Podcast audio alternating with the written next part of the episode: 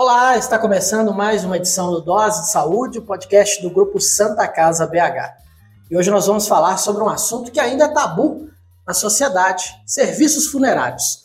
Apesar de serem serviços essenciais para a humanidade, que existem há milhares de anos, muitas pessoas, talvez a maioria, ainda tem dificuldade de falar sobre esse assunto. O Grupo Santa Casa BH tem como uma de suas missões promover o atendimento humanizado e o acolhimento. E é justamente na hora que as pessoas perdem um ente querido, elas mais precisam de acolhimento. A Funerária Santa Casa BH é a primeira de Belo Horizonte. Foi fundada em 1900, sempre prestando um serviço com eficiência, excelência e atendimento humanizado à população. E para falar um pouco a respeito desse importante trabalho, nós hoje recebemos o Alexandre Alberto Ferreira, que é supervisor de área lá da Funerária Santa Casa BH. Tudo bem, Alexandre? Tudo jóia, Marcos. Agradeço aí a oportunidade tá, de estar falando aí um pouquinho da nossa profissão, da arte, né, da tanatopraxia. Legal. Também participa conosco hoje o Edson Chaves, que é embalsamador há quase 30 anos lá na Funerária Santa Casa BH. Como vai, Edson? Tudo bem, Marcos? É um prazer estar aqui com vocês. Ah, o prazer é todo nosso. Bom, hoje o bate-papo vai ser muito rico, com certeza. Você que está nos acompanhando pelo YouTube da Santa Casa BH, não deixe de se inscrever e ativar o sininho das notificações para ficar muito bem informado. Já você que está nos ouvindo aí por outra plataforma digital, como o Deezer, o Google Podcasts, o Spotify, não deixe de conferir youtube.com.br Santa Casa BH. Muito conteúdo bacana lá para você conferir. Bom, então vamos lá dar início ao nosso bate-papo aqui, né, Alexandre? Eu queria saber de você. Você começou lá na funerária já é, há algum tempo, já mais quase 10 anos, né? O que, te levou a se interessar por essa área? Ó, oh, eu venho assim de uma família tradicional do meu bairro. Então, foi uma das primeiras famílias a, a ser morador da região. Então, me arremeto à minha infância sendo o, ali, o ajudante da minha avó, né, que Deus a tenha hoje. Ela sempre, quando havia um óbito na região, no bairro, eles sempre a comunicavam. Hoje eu posso dizer que ela era a tanatopraxista lá do, do nosso bairro. Então, assim, isso eu fui acostumando com essa situação, fui tomando gosto né? Então, assim, acompanhava ela nas preparações. Eu lembro que no início ela nunca deixava eu ver ali aquela preparação do corpo em si. Então, eu lembro que ela me colocava para ir de cerca em cerca colhendo flores, para fazer a confecção ali da, de hoje, que a gente chama de ornamentação, das coroas. E eu lembro bem do carro trazendo a urna, depois a gente conduzindo o corpo até o cemitério. Então, isso estou falando de 30 anos atrás. Naquela época era muito comum as pessoas serem veladas em casa, né? Isso, o velório é a cultura né, do velório. Naquela época era velório em casa mesmo, não existia esse velório em cemitério. Bom, é só para contextualizar vocês que estão nos acompanhando, a Funerária Santa Casa BH hoje presta um serviço é, para famílias em situação de vulnerabilidade social, que não tem como marcar com os custos né, do sepultamento. A funerária hoje faz esse serviço que é completo, né, de tanatopraxia, de preparação do corpo, além da ornamentação, da, da, urna, né, um trabalho em parceria com a Prefeitura de Belo Horizonte.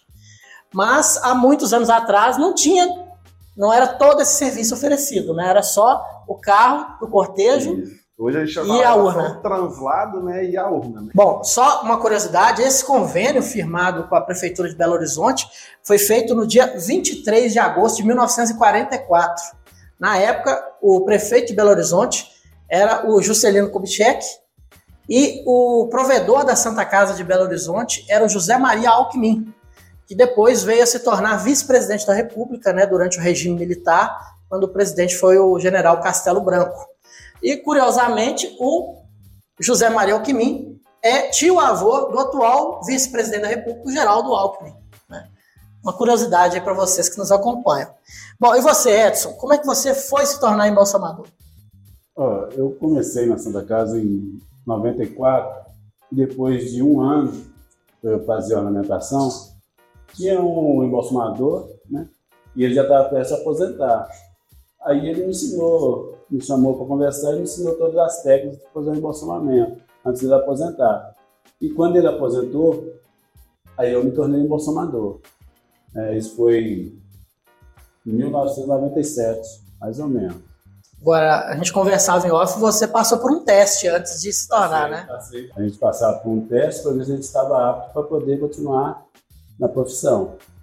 Então, eu presenciei alguns fatos assim delicados, né? E superei, passei, daí dei continuidade à minha carreira.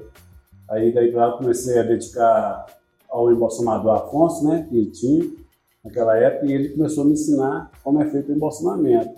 E antes de ele aposentar, ele pediu para mim, ó, dedica que você vai conseguir ser um embalsamador. Aí eu dediquei, dediquei consegui ser um dos primeiros embalsamadores daquela década de 90 para cá. E no ano de 2003, eu fiz o curso de taratopraxia, já sabendo fazer embalsamamento. E fui promovido cargo de embalsamador. Bacana. É, e como é que as pessoas reagem quando vocês falam é, qual é a atividade profissional de vocês? Geralmente ficam espantadas ou curiosas? É uma. A princípio gera-se uma curiosidade, né?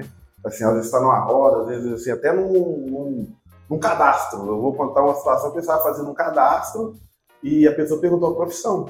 Então você vai falar, eu na época eu disse, ah, eu sou embalsamador. A pessoa parou, olhou, embalsamador, você mexe com o quê em si? Ah, não, eu mexo com cadáveres e tal, trabalho na funerária. Aí acabou o cadastro e virou uma, uma entrevista. Ah, fulano, vem cá, ô ciclano, vem cá.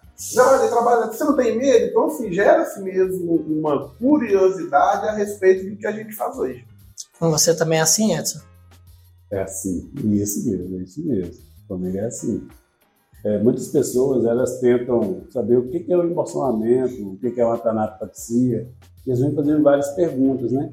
Inclusive tem até alguma, algumas perguntas que são mitos que eles fazem que não, não existe, não está na índice da tanatopatia e embolsamento. Qual, por exemplo? Ah, alguém já levantou, alguém já mexeu, é, lá você está preparando um falecido, alguém já, já mexeu, voltou a, a respirar, alguma coisa assim? Não voltou, e depois do embalsamamento, que não, não vai como, mesmo, não né? Tem como. Não então, tem jeito. Tem umas perguntas que a gente consegue tirar das pessoas. Sim.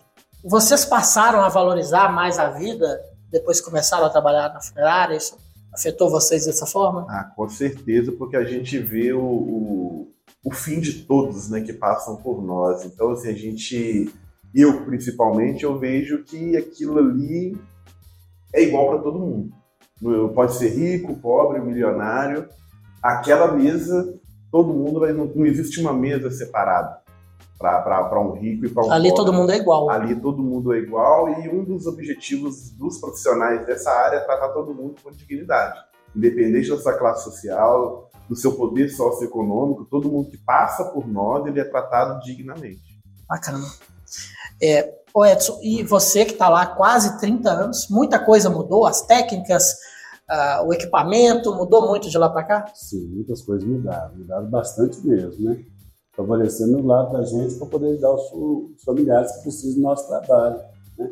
Porque no passado as coisas eram muito delicadas, então a gente às vezes não conseguia colher aquele resultado perfeito que a família às vezes exigia, né? Então a gente encontrava essas dificuldades e com o passar do tempo as coisas foram modernizando e a gente foi aperfeiçoando e hoje a gente tem, posso falar, a gente tem um ótimo serviço para prestar para a sociedade, né, que necessita do nosso trabalho. É, e quais são os profissionais que estão envolvidos ali na preparação do corpo? Quais são os cargos e as funções deles? É, hoje o, o profissional tanatopraxista, ele engloba não só quem trabalha diretamente no laboratório, né? De, de acordo com o Código Brasileiro de Ocupação, quando a gente fala, se trata de um profissional tanatopraxista, tem o tanatopraxista motorista, o tanatopraxista atendente, o tanatopraxista cerimonialista e tem nós, tanatopraxistas, que trabalham diretamente em contato com o falecido. É, direcionando para o laboratório de tanatopraxia, hoje, assim, falando da Santa Casa, nós temos hoje o ornamentador, que quando a pessoa faz o curso, passa pelos nossos processos e entra na empresa, o primeiro cargo que ele tem é de ornamentador.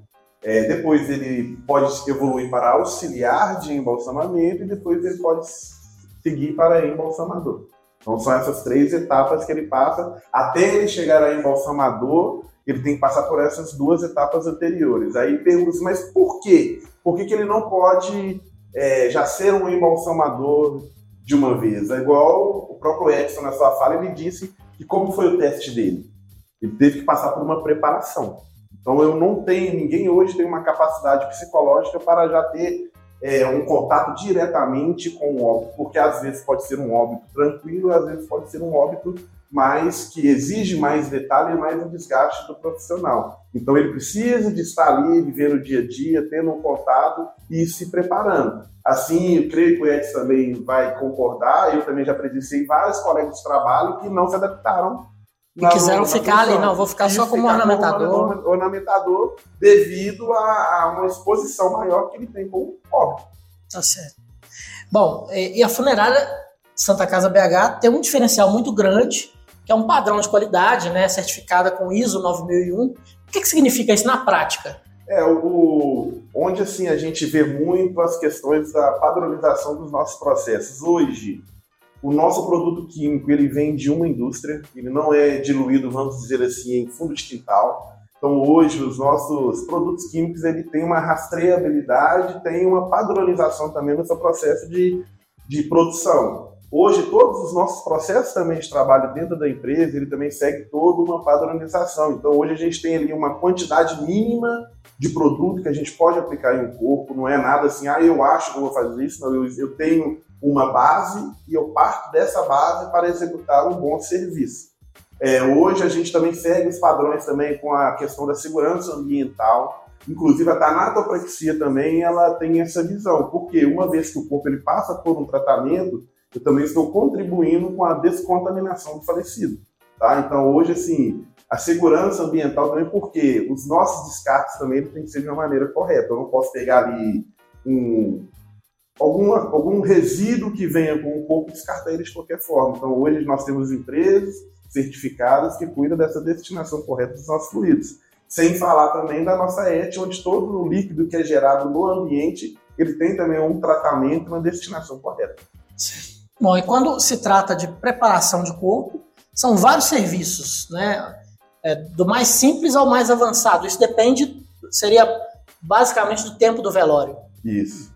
Quais são esses serviços? Oh, hoje nós temos sete tipos de preparo. Nós temos do inferior ao superior. E esses preparos, ele é de acordo com o tempo do velório e as condições que a pessoa falecida está. Né? E se ela der condições de velório, o preparo pode ser até o inferior, né? se a pessoa tiver condições. Agora, se a pessoa estiver em caso mais debilitado, a gente pode usar o preparo superior, né? que é o embolsamento. É, ou seja, se for, por exemplo, um tamponamento, um tamponamento. que é o mais simples, é, a, o ideal é que a, o, o, o, sepultamento ocorra o mais breve possível. Sim, mais certo. rápido possível. Bom, como eu já mencionei, o trabalho desenvolvido pela Funerária Santa Casa BH é referência até nacional, né? Uhum. Vocês hoje ensinam essa técnica, essa arte, né? Como você já citou, né, Alexandre? Para muitos profissionais que já atuam no mercado, tanto de Minas Gerais como de outros estados também. Correto. Hoje a Funerária Santa Casa é a única funerária é escola né, de, de Belo Horizonte, assim, Hoje a gente recebe profissionais de todo o país, tá? Porque em, determinados, em determinadas localidades ainda tem, existe profissionais que sabem fazer, mas ainda não têm uma certificação. Assim, inclusive em Minas existe uma, uma, uma lei que exige que o profissional para executar o serviço de anapopraxia ele tem que ser formado. Então hoje a nossa escola, né, juntamente a funerária, junto com a Faculdade de Santa Casa BH, oferece esse curso para o mercado. E qual que é o perfil da pessoa que chega procurando o curso? Normalmente já está no mercado, está trabalhando já ou não? Está tá em busca de, uma formação profissional para começar? Hoje a gente recebe todos os perfis. Tem aquele perfil que vai para agregar conhecimento, tem aquele perfil que realmente vai porque quer ingressar no mercado de trabalho. Então são perfis variados. E, e, esse curso ele é totalmente presencial e que tempo, qual o tempo de duração? Esse curso tem uma duração de 65 horas, sendo que 25 horas são aulas práticas. Como é feita a nossa aula prática? É realmente o aluno, juntamente com o professor, que o Edson Chaves é um deles, ele vai ali executando a atividade no dia a dia mesmo, de acordo com a que apareça a demanda. Certo. E vocês já dando aula ali, vocês conseguem identificar assim, ah, é, esse aqui não vai não vai seguir carreira. Ou às vezes o próprio aluno, durante a aula, fala: não, não dá para mim, eu achava que eu dava conta, mas não é para mim, desiste. Acontece isso? Ah, com certeza. Pelo menos comigo já teve várias pessoas que, durante ali, o processo, você vê que não vai se adaptar, mas a pessoa vai até o fim. A gente sempre acredita, né? No potencial da pessoa e realmente aquelas que a gente enxerga também o potencial, às vezes a gente procura inserir ela no nosso quadro de funcionário. E vocês percebem muito isso lá? Tem gente que realmente tem uma, um dom mesmo para preparação de corpos? É, é perceptível isso, Edson? Isso, isso, com certeza. Tem gente que parece que já nasceu para executar, e às vezes é, aprender a tanatopraxia e executar ela dar andamento na carreira, do curso e tudo. É, o que, que é ensinado no curso de tanatopraxia? Assim, é, além da prática, tem que, o que de teoria que é ensinado? Isso, hoje o aluno, antes dele ir para a aula prática, ele vai passar por um, por um processo teórico, que engloba biossegurança, que engloba os processos do luto, ele vai ter também uma, uma noção em cerimonial, Aí, porque isso é necessário ele entender disso para quando ele estiver na prática, ele é, às vezes ele vai ter, ele vai se deparar com um, comportamento de um enlutado. Então, assim, uma pessoa que não conhece vai achar que aquilo ali simplesmente é um, é um acontecimento, mas existe uma teoria por detrás disso. Igual o Edson está há mais tempo, nós já vivenciamos várias situações onde você acha que tá normal, não, faz parte do processo de luto. Cada indivíduo ele passa por um processo de luto diferente. E eu já tive situações de ver um ente, uma pessoa que perdeu uma, um, um, familiar sorrir. Cada um tem é, uma, uma maneira de lidar de e tem as culturas também, Isso. né? Que cada uma. Então, no curso, ele vai aprender sobre esses, vamos dizer assim, esses fenômenos que acontecem com a família ao receber uma, uma, uma notícia de morte é, essa questão do, do, do, respeito ao corpo, do, do, respeito à dor da família também é uma coisa que é muito tratada. Claro, e assim, o que a gente preza, assim, o, o carro-chefe nosso, é, na verdade, a gente sempre bate na tecla dessa que é chamada o respeito.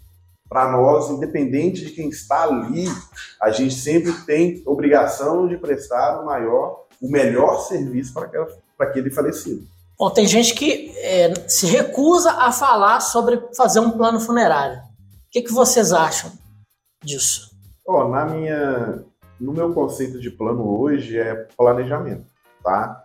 Se você for pôr na ponta da caneta uma mensalidade do plano, ela sai bem mais em conta anualmente do que se você for contratar um serviço particular. Então hoje, assim, é um tabu e uma cultura também de resistência da, da, da sociedade, que você chega para ofertar um plano, eles pensam que a gente está querendo que eles morram.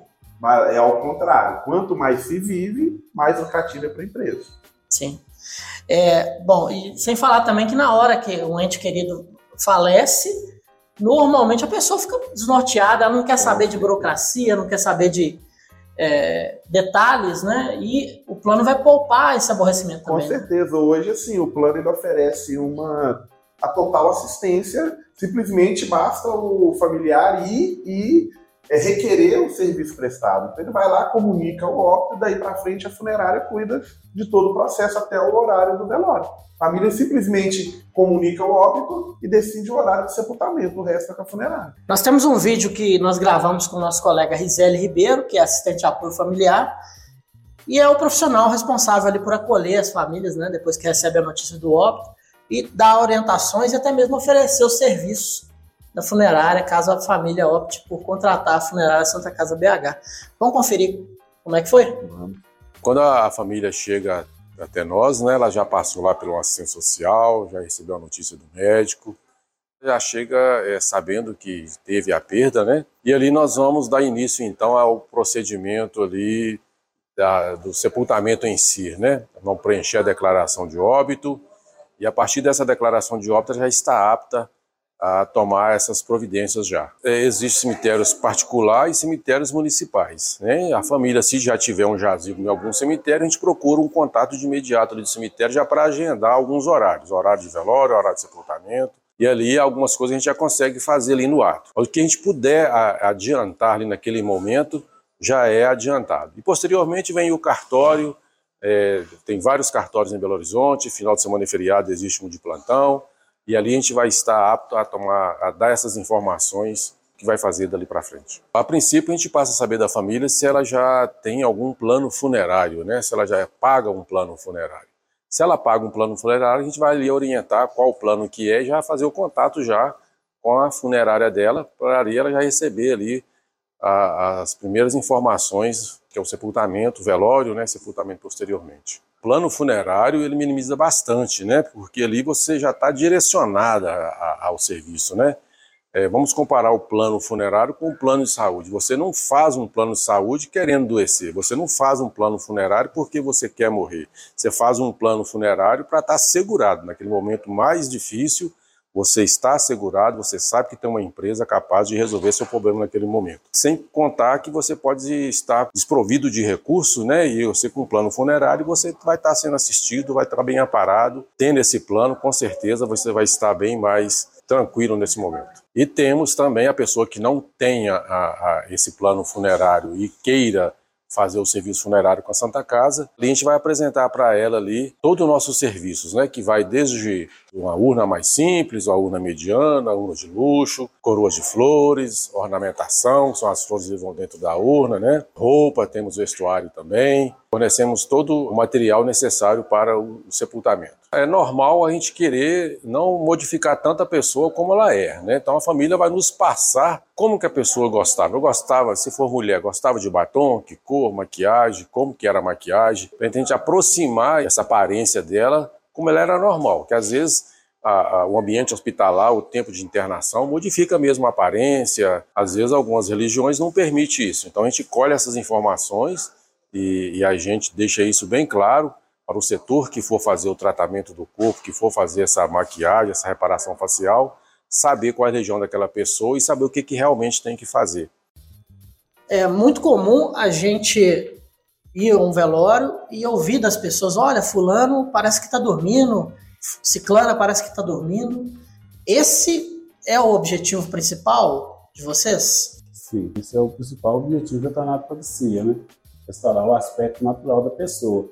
Igual o, nosso amigo Zé falou antes. Às vezes a pessoa fica no hospital muito tempo internada, às vezes a barba cresce muito, né, dá algum inchaço, hematoma de entubamento.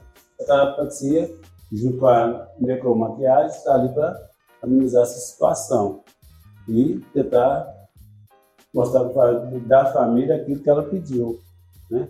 É, eu quero meu parente com com boa aparência, se tem condições. A gente tenta fazer isso para dar a melhor aparência para falecido do jeito que a família desejou, fez o pedido. Geralmente é comum a família entregar uma foto de como era aquela pessoa ou nem sempre acontece? Às vezes sim. Às vezes a família manda uma foto, né? A gente não consegue colocar ele dentro com a foto, mas a gente faz o possível para achar de acordo com o que o familiar pede. E vocês já receberam elogios e agradecimentos assim de familiares que conta desse trabalho? Sim, a gente sempre está recebendo elogios e agradecimentos. Né? E assim, o, o, eu sempre falo, o importante, né? o quão importante é a nossa profissão, que a gente, a gente cuida de memórias. Né? Eu, eu sempre, quando eu tenho a oportunidade, eu sempre faço a pergunta para a pessoa: você lembra do último velório que você foi? Qual é a imagem? Então, assim, quando a gente, igual eu passo isso muito para alunos, com, com, os nossos colegas profissionais também, eu, eu vejo o tamanho da responsabilidade de quando eu coloco o corpo daquele na mesa, porque não é só ele, existe uma família por trás. E assim, eu sempre me coloco, pratico a empatia mesmo de me colocar no lugar daquela família. Assim, a pergunta que eu me faço, como eu gostaria que chegasse? Então, como o Edson disse, é, é, é gratificante quando uma família volta e agradece, porque para mim, principalmente, assim, é a sensação de dever cumprido. Né? Porque o nosso objetivo é cuidar de memórias. Então, assim, porque eu falo sempre que a, a, a, o velório ele, é, ele é a cerimônia mais importante na vida de qualquer pessoa. Por quê? Ela é a última. Então, como que vai ser aquela última imagem? E é uma imagem que fica na cabeça das pessoas, né? Quando perde um familiar querido, aquela, aquela imagem da pessoa na urna vai ficar na memória por muito tempo. É, com certeza. Você está fazendo uma, uma análise com, a, com a, essa fase tenebrosa que nós passamos aí nos últimos dois anos, como, como o psicológico de pessoas foi abalado por não ter conseguido ver o seu ente querido pela última vez. Foi na época da Covid. Eu, As urnas eram lacradas. Então, assim, muitos, assim, eu, eu como eu estou no diurno, às vezes eu acompanhava até o sepultamento, era o que eu mais escutava. Nossa, não vou ver mais a minha mãe. Nossa, vou ver meu pai pela última vez. Então, são coisas que, para mim, na época, tocava, porque realmente é aquela imagem de um caixão fechado que eles vão carregar pelo resto da vida. É, nesse mercado, existem é, funerárias é, profissionais que, às vezes, vendem serviços que ficam aquém do ideal para a família, por exemplo, é, vendem um serviço que deveria durar pelo menos 12 horas e não dura. Isso acontece para baratear o custo? É, pode acontecer devido a questões comerciais, né, concorrência e também questões estruturais. Às vezes, assim, a gente vende um laboratório, a gente tem todo a estrutura, mas existem laboratórios que não têm uma estrutura, inclusive os fluidos não são fluidos seguros. Então, pode sim se ofertar uma coisa e, infelizmente, o resultado não ser aquele esperado. Uh, e vocês já passaram por uh, situações assim, preparação de corpos que marcaram vocês, a vida de vocês? Sim, já, já passamos, já passei. Passei por muitas situações, né? Uma delas Posso até citar para você que eu guardo até hoje. Né? Foi um, um acidente frontal, um ônibus com um veículo, e nesse, nesse acidente, é, cinco pessoas da mesma família deram a óbito. E uma pessoa que não estava no veículo porque não tinha capacidade para ela, né? veio de ônibus e passou do local por aquele acidente chegou aqui em Belo Horizonte. Quando o serviço funerário, né, para fazer a preparação dos corpos, aí, quando esses corpos vieram para nós, para a gente poder fazer o tratamento deles, aí eu vi, aí aqueles que eu vi ali naquele momento me abalou, e até hoje eu consigo guardar com certeza que o que aconteceu, o fato que eu presenciei. Então isso aí me chocou bastante. Não só ele, como os outros, né? Esses 30 anos, todos esses chocam, mas esse foi o mais que me emocionou. Foi a perda de uma família inteira, só sobrou. Tem quanto tempo isso, mais ou menos? Isso tem mais ou menos uns 23, 24 anos. E até hoje você até hoje. lembra? Eu lembro como se fosse o momento agora. E você?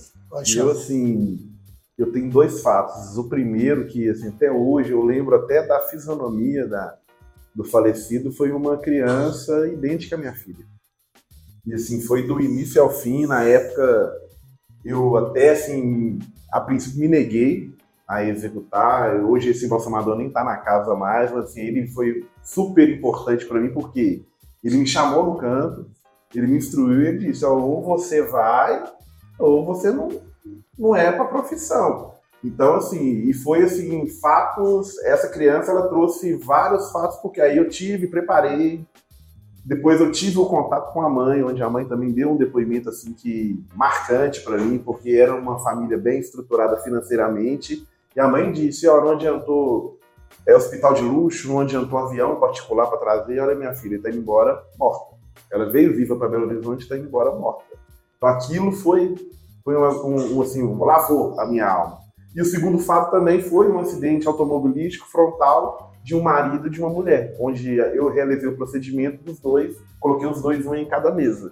E assim, eu, eu vendo, ouvindo o Chaves contar, para mim eu também eu tive o mesmo a, a mesma reflexão. Para mim assim, uma história acabou naquela mesa ali. É uma coisa assim meio impactante, sabe? Você vê, você fala, nossa, é um marido, uma mulher. Quantas coisas eles viveram? Talvez estavam vindo de uma viagem, de um passeio, e infelizmente pela história que a gente escutou, um caminhão veio na contramão e pegou eles de frente. É bem triste, né? É. É, e situações inusitadas, pedidos diferentes, assim, de colocar algum objeto na urna, isso é muito comum? Acontece? Isso acontece. É sempre acontece, né? Porque familiar, quando perde um ente querido, é uma das coisas deles, é coloca isso para mim, um chapéu, um óculos. Né? Então sempre tem esses coisas inusitadas que eles pedem para Já aconteceu colocar. de vocês colocarem chapéu e óculos no, no já, corpo? Já, sapato, né? Instrumento Alçado, musical. Instrumento musical. Eu já tive um fato de uma senhora de um par de mexericas na mão. Mexerica? É, mexerica, uma fruta. Gostava.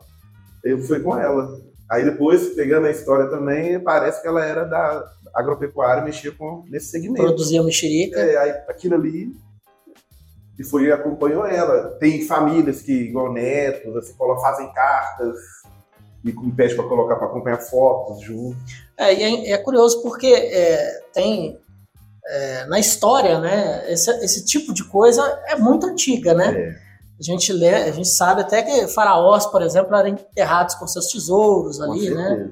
Na Grécia antiga, o pessoal é, colocava moedas, né, nos olhos do, do, do falecido ali para ele pagar a passagem né, do barqueiro que ia levar ele para outro mundo, né? Uhum. Então, assim, é, realmente é uma questão muito antiga que ainda hoje é pouca gente sabe, né? É o que acontece. Com certeza. Camisa de time, é muito comum, né? Bandeira de time. É comum. É? É comum. E, e quem que tá indo mais aí? Cruzeirense ou Atleticano? E aí, Chavinho? Realmente, mais é caminho do galo. É. É, usado atleticano mais... é mais cardíaco também, mais, né, mais, Isso. mais fanático, né? Passa mal, na... se emociona e tchau. É. E, e vocês são. Eu quem que é cruzeirense, quem que é atleticano? Eu sou cruzeirão, né? Os dois são cruzeirenses? Claro. Ah, vou perdoar vocês aí por essa. Vocês já receberam pedidos de familiares é, para que, que quiseram acompanhar a preparação do corpo? E isso é permitido?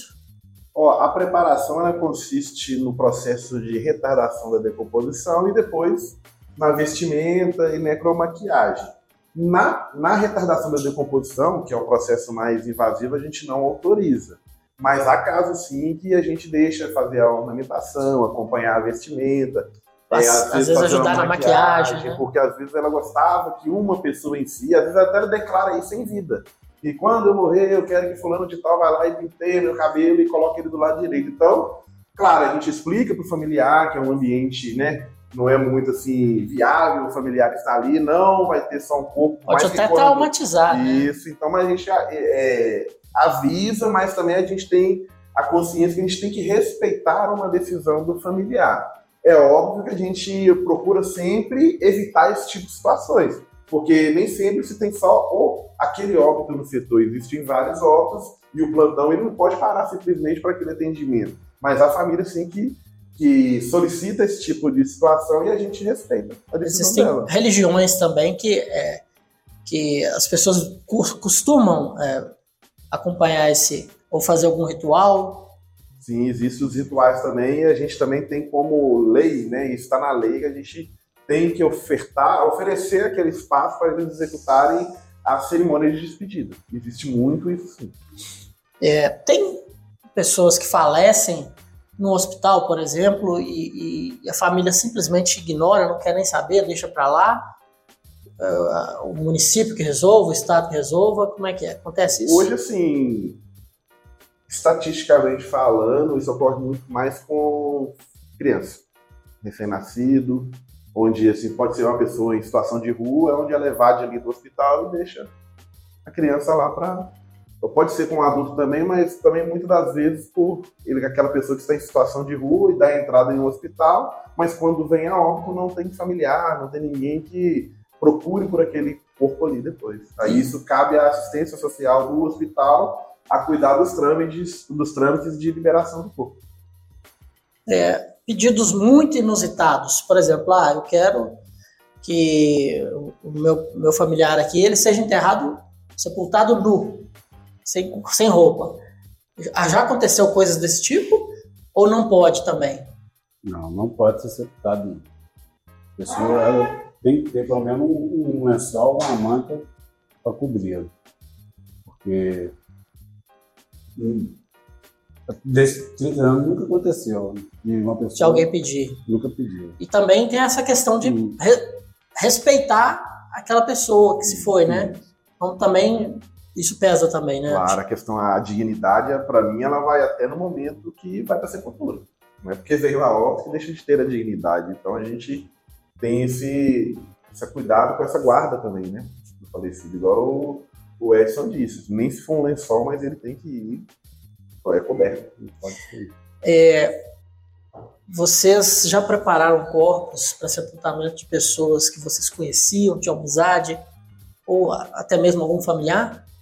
Eu tive de familiar, não, mas eu tive duas situações que eu preparei conhecidos sem saber. Fui assim, descobrir quando cheguei em casa.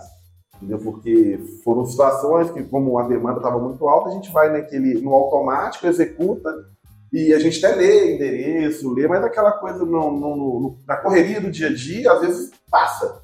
E, e os dois fatos, as pessoas estavam assim, diferente da aparência que a gente conhecia, era um longo prazo de internação, um foi acidente automobilístico também, então ficou assim um pouco irreconhecível. Foi só descobrir em casa. E você, Edson? Eu já tive perco em família, mas eu nunca optei por não fazer a preparação do corpo, porque existem os profissionais, né, os companheiros de trabalho, então o momento é muito delicado. Nessa hora é melhor se afastar. É melhor se afastar, né, e confortar os meus familiares, né, que foi o caso, que tive que confortar meus, meus familiares e deixar os profissionais executarem o serviço da gente que a gente escolheu e pediu. É, e pessoas famosas, assim, celebridades, pessoas muito conhecidas, já passaram lá para o trabalho de vocês? Já tivemos também. É. Seria o quê? É, todo tipo, né? Jogador de futebol, como é que é? E assim, personalidades de todos os ramos, né? Assim, é, é até que dentro de Belo Horizonte mesmo, eu já tive alguns marcantes, assim, vamos dizer, compositores, né? É, que já passaram e, assim, é coisa que a gente também guarda, que é diferente, né? Você escutou ali a vida inteira noticiários dele e em um determinado ponto ele tá ali pra gente executar um bom trabalho.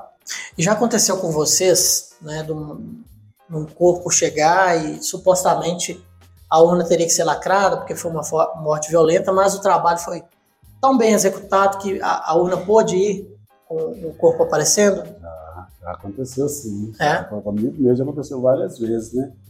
De a pessoa chegar, no primeiro impacto você vê, você fala assim, não tem condições, mas com a dedicação do trabalho, do conhecimento, né? E tudo também você tem que ter a vontade, né? tem que ter o espírito poder fazer.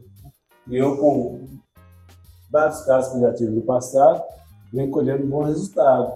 Né? Com casos que às vezes a pessoa fala, não tem condições, mas na hora que a gente está trabalhando, a gente vê se tem ou não. A última palavra é da gente.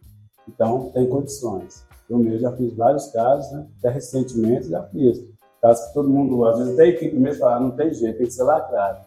Não, vamos lacrar não, vamos trabalhar, vamos ver o que, que vai dar. E a urna lacrada normalmente é por morte violenta?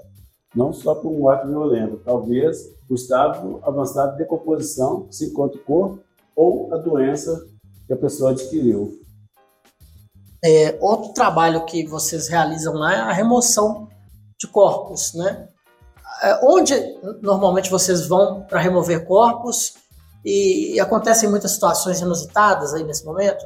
Reações diferentes das famílias, como é que é? A gente hoje a gente faz remoção está lá no IML e residência, né? Desses três, em dois, dois a gente tem contato direto com a família, que é no IML, onde ele tem que fazer o reconhecimento antes da gente retirar o corpo, e na residência também, que a família tem que estar lá para a gente retirar. Então, assim, eu atrelo isso muito também à cultura.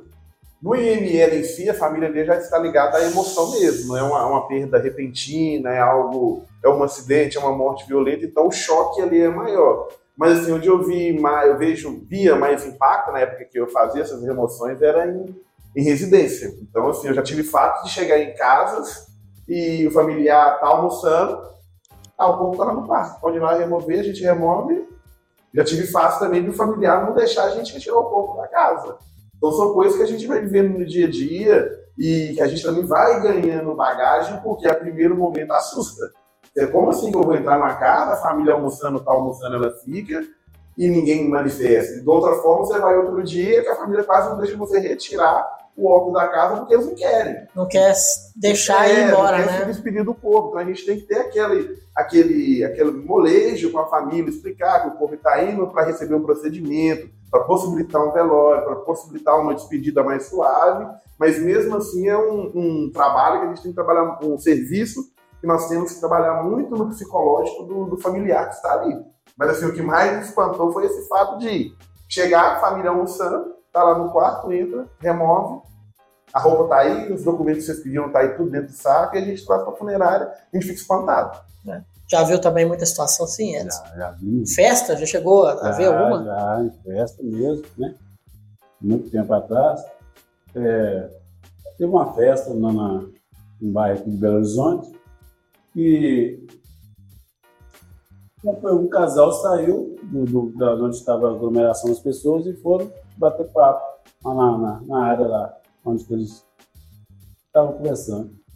E lá o, o rapaz, né, estava lá, o jovem estava lá, ele, não sei qual foi o sintoma com a doença que ele teve, a causa da morte, ele infartou, mas foi infarto, infartou e morreu lá. E o povo que estava na festa não sabia. Aí eles tentaram manter o máximo cuidado para não gerar o transtorno, né, com a morte dessa pessoa. E continuou a festa. Pediram, pediram o atendimento né, da, do, do, médico para poder atestar o óbito. E quando o médico chegou, viu aquela pessoa diferente, né, assim foi relatado, é, o médico chegou, deu atestado de óbito, aí o pessoal ficou, na festa parou e o pessoal da funerária chegando para remover o corpo. Aí que eles constataram que tinha um óbito na casa. E quando a funerária chegou, no caso foi eu e o outro motorista que estava comigo, chegando para fazer a remoção, eles viram que alguém morreu. Eles nem sabiam que a pessoa estava morta lá no fundo e a festa estava rolando. Aí quando o carro chegou, nós entramos com equipamento, né, com a máquina de remoção, aí que eles pararam tudo, né, desligaram o som, ficaram assim assustados. Nós saímos pela parte dos fundos da casa com esse óbito. Depois que alguém lá falou que era um amigo desse que tinha falecido. E vocês também fazem um trabalho de exumação de corpos? Como é que é esse trabalho? Em que tipo de situação vocês são chamados para fazer isso? Hoje a exumação é um processo mais do cemitério, tá? Nós, a funerária tem como responsabilidade fazer o translado dessa exumação, que hoje eu não posso tirar ali um, uma ossada, né? E colocar no meu carro particular e movimentar, não. Se eu quero transportar um, uma ossada de um cemitério para o outro, eu tenho que contratar um serviço de translado. Eu tenho que ir na funerária e contratar o transporte. Então o carro vai lá e faz a remoção, o transporte de um destino para o outro. E já aconteceu de vocês é, chegarem para fazer esse traslado e o corpo está em perfeito estado? Eu nunca presenciei não essa situação, mas eu já escutei, né, de, de terceiros, de ter esse fato mesmo do corpo ali estar ainda em, em, em não ter se decomposto totalmente. É, bom, a pandemia do novo coronavírus causou muito medo né, na população em geral, principalmente né, nos profissionais de saúde, que foi muito noticiado. Mas pouca gente sabe que os profissionais da funerária que trabalham né, com a remoção de corpos também ficaram bem assustados, né, com, com essa doença, né? Como é que foi para vocês? Eu para mim foi difícil, tá? Tanto na parte de lidar com aquele momento, é, entendo também que aquilo ali foi novo para todo mundo, foi novo para a medicina, foi novo para tudo. Mas assim, eu não esperava ver o volume que eu vi de óculos. Até então eu achava que aquilo ali era mídia. Mas assim, creio eu, Edson, a gente, eu presenciei fatos assim de eu nunca tinha visto na minha vida e nunca imaginaria que eu iria ver situações daquelas, sem falar na questão da vacina que não chegava, do de ver pessoas próximas vindo a óbito devido à Covid. Então, para mim, assim, foi, um, foi assim, uma. No setor funerário, foi a fase mais difícil que eu vivi. É, a, a, Covid se assemelha, nesse caso, a algumas doenças. Né? Você tem que experamentar, tem um, todo um Isso. processo para remoção. É. Como é que seria um, uma remoção do corpo de uma pessoa que faleceu de uma doença qualquer? E como é que seria do, da pessoa que teve Covid ou que teve meningite? Tá, hoje a, a doença infecto-contagiosa, a gente tem que atender alguns parâmetros na questão de paramentação dos EPIs, né? Que é um. Tem uns EPIs específicos para doenças infecto-contagiosas e os protocolos. E tem um protocolo para causas mortes naturais, vamos dizer assim, uma doença não infecto-contagiosa. Então, hoje, por uma Covid, é o quê? É o macacão, né? Luva, máscara e touca. O descarte desses EPIs também, eu não posso descartar ele na mesma, no mesmo lixo infectante de um, de um óbito comum. Ele tem o seu descarte separado. Então, existe todo um protocolo que é, que é da Anvisa a ser cumprido. Que ele é mais pesado do que um óbito de causa natural, por exemplo, que morre em um hospital ou numa residência, onde há constatado ali no seu óbito que não, não há risco de infecção. Aí, no caso de quando não há risco de infecção, é máscara, touca e luvas e faz o procedimento normalmente. Tá certo. Bom, a gente gravou outro vídeo com uma colega de vocês, a Esther, e ela conta, ela mostra, né, quais são esses EPIs e quais os cuidados necessários aí para remoção de corpos com doenças infecto-contagiosas. Vamos conferir? Meu nome é Esther Barros, sou ornamentadora da, da funerária Santa Casa, BH, e eu estou aqui para mostrar para vocês os EPIs que a gente tem que usar quando a gente vai buscar um corpo de uma pessoa que faleceu com doenças contagiosas, Covid, meningite. Esses cuidados são muito importantes para que as pessoas que trabalham com remoção de corpos não sejam contaminadas com essas doenças.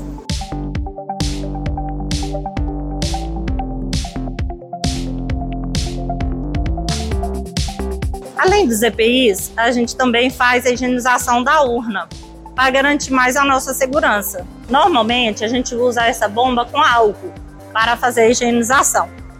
Hoje a gente está usando com água para fazer a simulação para vocês. E lembrando que essa urna não tem corpo, ela está vazia.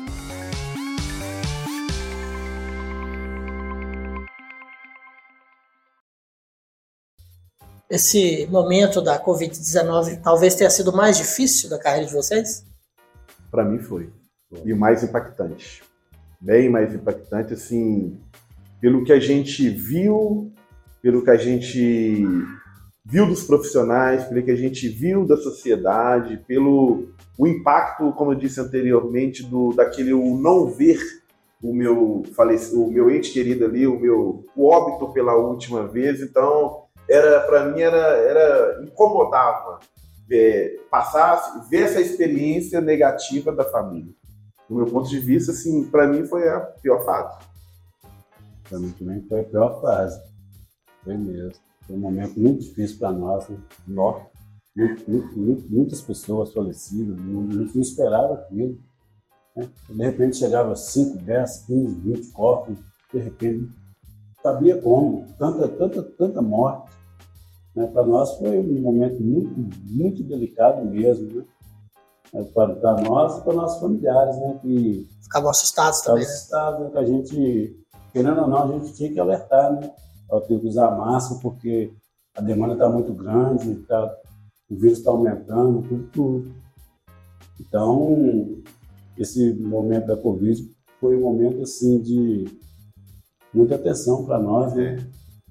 Atenção, muita atenção mesmo. Colegas sendo infectados. Colegas, de é. trabalho, sim. Então, se hoje a gente pegava um plantão, o cara tava, tava. No próximo já, ó, fulano do atestado que ele tá com Covid. Assim, COVID. Aí não era em si a contaminação, era aquele medo de perder ele.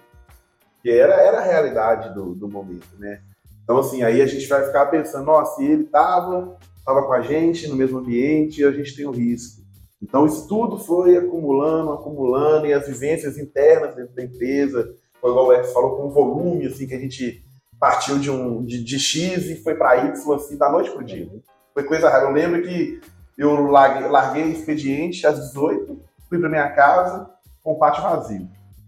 Quando eu cheguei no outro dia de manhã, eu tive que pular, pular uma porque já tinham colocado na maca, já tinham usado é, é, os pés de essa, os apoios, as mesas, e como não teve mais lugar nenhum, as urnas teve que ficar no chão. No pátio. No pátio. Então, assim, foi assim, esse dia para mim foi quando eu parei, eu olhei e falei, é, a coisa tá acontecendo mesmo. Foi esse dia que a ficha caiu. Foi a realidade. Realidade. Bom, pessoal, o bate-papo foi muito legal, está chegando ao fim. Eu quero agradecer a presença de vocês, Alexandre e Edson, e deixar um espaço para vocês dizerem algumas palavras aí, a consideração final de vocês. Bacana, é só agradecer mais uma vez, né, Marcos, equipe da comunicação, ao Grupo Santa Casa, pela oportunidade mesmo de estar tá divulgando, primeiro, a nossa profissão, que há décadas né, está aí, é uma profissão extremamente necessária para a sociedade e que era até então pouco divulgada. É, pegando aí um gancho na Covid, a Covid também, o lado positivo que ela deixou a nossa profissão mais evidente. Não só a do tanatopraxista, mas daquele profissional que também está ali no cemitério. Né? Então, assim, o meu agradecimento a, a, com essa oportunidade única de realmente estar falando daquilo que eu particularmente amo, que é a tanatopraxia.